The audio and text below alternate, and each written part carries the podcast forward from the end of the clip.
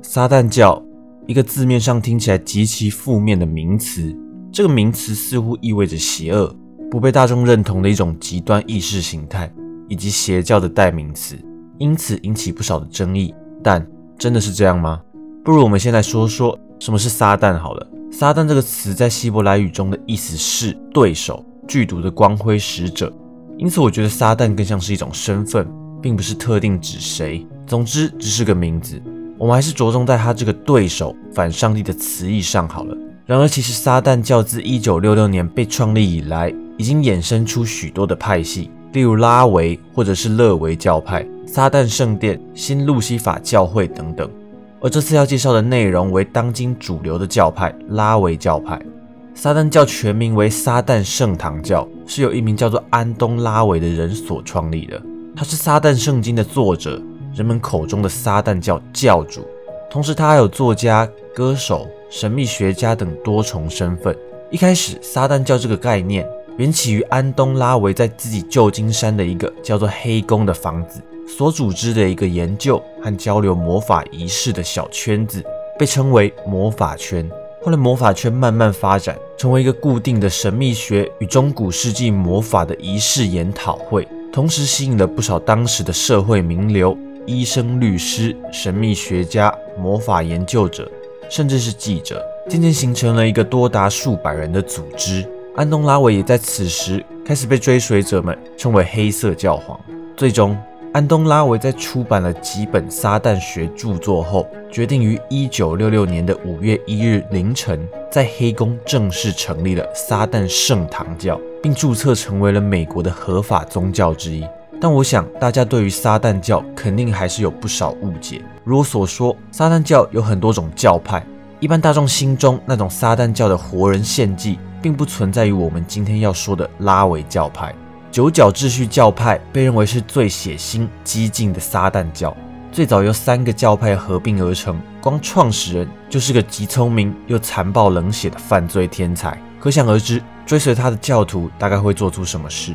而当今主流的拉维教派是反对暴力、反对犯罪的。他们甚至没有崇拜的偶像，也不需要祭祀，而且通常会将自己定位为持不可知论的无神论者。不可知论就是指来世、鬼神、上帝是否存在等等，是不为人知或者根本无法知道的想法或理论，算是一种哲学观点。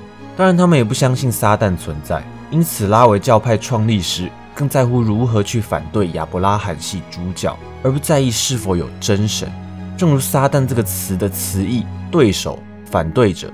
当然，撒旦教还是有各种繁琐而充满神秘感的仪式或魔法，作为吸引教徒的方式。这些仪轨通常被定位为戏剧性的表演，目的是依靠壮观的美感，在不同层面刺激参与者的感官和审美情感，以此增强参与者的意志力。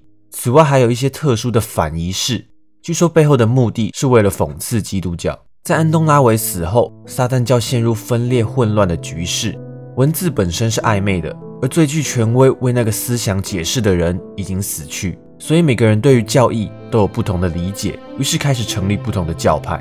就连这次所说的拉维教派也是，在教主死后，撒旦教这个组织被大祭司吉尔摩继承，各种教派希望取得认同。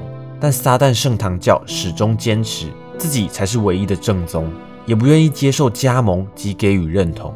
而拉维撒旦教继承了当初安东拉维所塑造的高贵的撒旦主义，可以算是原教旨主义者，反而逐渐成为主流。而没有安东拉维的撒旦圣堂教则慢慢走向没落。那么拉维教派的中心思想是什么呢？其实跟我之前介绍过的萨满很像，很多人都会称其为萨满教。但其实萨满并没有神可以拜，而撒旦教也是一样。撒旦教对于“撒旦”这个词的理解，可以说是从对手作为出发点，之后衍生定义为理性主义、个人主义及自由意志的启蒙原型。所以，撒旦教信徒信奉的不是撒旦，而是自己。他们认为没有神，神是虚无的，神是人造的，神其实就是自己。名义上他们信奉撒旦，但其实他们信奉的是自己。因此，无神论、利己主义以及尊重，算是拉维教派的核心。在教义上，撒旦教也不排斥其他宗教，可以予以相当的尊重，甚至是基督教。不可否认的是，当然还是有相当讨厌基督徒的信徒。但说实话，哪个宗教又没有盲目的狂热者呢？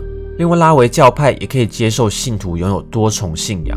事实上，只要你认同拉维撒旦的思想，那你就可以自称是撒旦的信徒，并没有所谓的入教仪式。其实我觉得这样真的蛮不错的，并不是说你一定要是哪一个宗教的信徒分得那么清楚。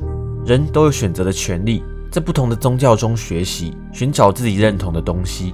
那我们接下来说说戒律的部分。拉维教派戒律分为九训十一戒，撒旦九训分别为：第一个，撒旦主张欲望的解放，而非禁欲；二，撒旦主张现实生存，而非精神上的虚幻妄想；三，撒旦主张纯粹的智慧，而不是虚伪的自我欺骗；四，撒旦主张将仁慈给予应得之人，而不是将其浪费在忘恩负义的人身上；五，撒旦主张有仇必报，而不是容忍。六，撒旦主张关怀有责任感的人，远离不负责任的人。七，撒旦教认为人类和动物是平等的，有时甚至不如动物。八，撒旦推崇那些所谓的原罪，并认为能够给人们带来生理上、心理上和情感上的满足。九，撒旦是教会前所未有的好朋友，因为魔鬼帮助维持了教会两千年来的运作。每个人对于戒律的理解都不同，其实，在网络上搜寻。你就可以找到许多不同的观点，并不单纯只是像字面上的意思。接下来是十一戒这个部分，我有找到相当白话且有趣的版本。他是这么说的：第一个，除非有人问你，不然就闭嘴；二，不是每个人都想听你抱怨；三，懂得尊重别人的地盘，否则就别去那里；四，如果有人在你的地盘撒野，可以不必留情，残酷的对待他；五，别毛手毛脚，除非对方愿意和你结婚。六，除非有人苦苦哀求你拿走他的东西，否则手脚就放干净点。七，若你想靠魔法完成心愿，那就要了解魔法的强大，不然也只是空想。八，如果不关你的事，那就闭嘴。九，不要欺负小孩子。十，除非受攻击或肚子饿，不然不要杀动物。十一，别在公众场合不爽，如果有人让你不爽，阻止他，如果他不听，那就扁他。以上就是相当直白的十一戒，是不是对撒旦教更了解了一点呢？除了九训十一戒，拉维撒旦教还有九条罪。第一条愚蠢，九罪之首，撒旦教主罪。愚蠢且毫无察觉，对撒旦教徒来说，无疑是最糟糕的状况。二自负，言之无物，毫无内涵，却总觉得自己像个大人物般，虚张声势的人，往往令人讨厌。三自以为是。当陷入自以为是的状态时，你将无法客观的去挖掘、看清真相。这对撒旦教徒来说也是很危险的一件事。四、自欺欺人。撒旦教徒不需要去满足别人期望我们扮演的角色，也不需要顾虑世俗的眼光而让自己变得伪善。五、盲从。根据拉维教派所宣扬的独立精神，这显然是一种错误。只有愚者才会不经思考的服从群体意识，让众人对你发号施令。六缺乏主见，你必须清楚地意识到你是谁，你要做什么，你的存在会为团体或他人带来什么样的影响，而不是人云亦云。缺乏己见。七忘本，即使撒旦教唾弃那些破旧腐朽、不合时宜的传统，但我们仍要铭记饮水思源、不忘本的道理，才不会令我们成为一个为所欲为、喜新厌旧的人。八多余的自尊，撒旦教的原则是，如果自尊对你有必要。那很好。然而，当你为了无谓的自尊心而止步不前、走投无路时，就是该改进的时候了。九、缺乏审美观。美学是一种非常主观意识的表现，每个人也都有不同的审美标准。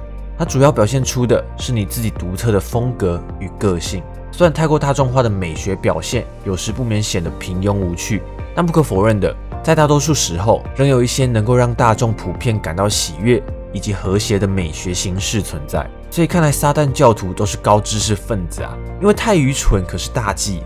好啦，开个玩笑，不知道大家有没有注意到，其实撒旦教有一些自己特殊的图腾或符号。举例来说，最常看到的应该就是这个倒五芒星的图腾。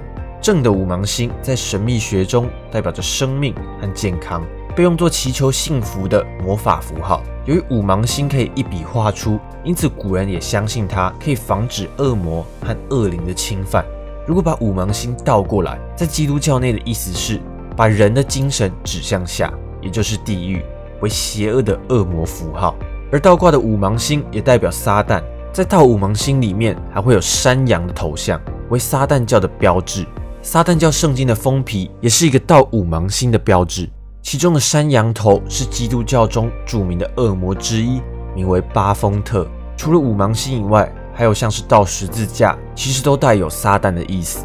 倒十字架代表反对上帝的救赎，与上帝势不两立，也代表撒旦。拉维撒旦教承认人类的欲望，主张现实，活在当下，并且注重回归人的本质，坦然面对自我，承认本性，肯定欲望。并且重视个体的独特性，敢于质疑包括传统道德在内的所有事物，不排斥宗教，强调人的智慧与思考能力，而不是盲从那些别人定下来的规矩。